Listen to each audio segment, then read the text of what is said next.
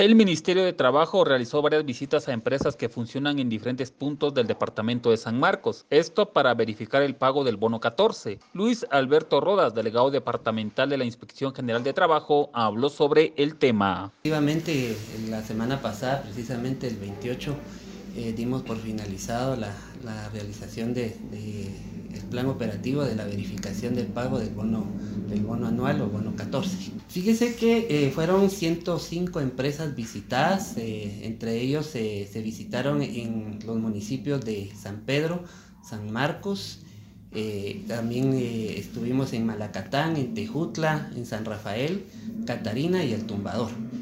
En esos se hicieron las visitas respectivas, se dejaron 13 empresas prevenidas para constatar algunas situaciones eh, en las cuales eh, no se había eh, cubierto el pago del bono 14 por alguna circunstancia y que pues hasta el momento ahorita se están realizando las audiencias respectivas para realizar la verificación total de estas empresas.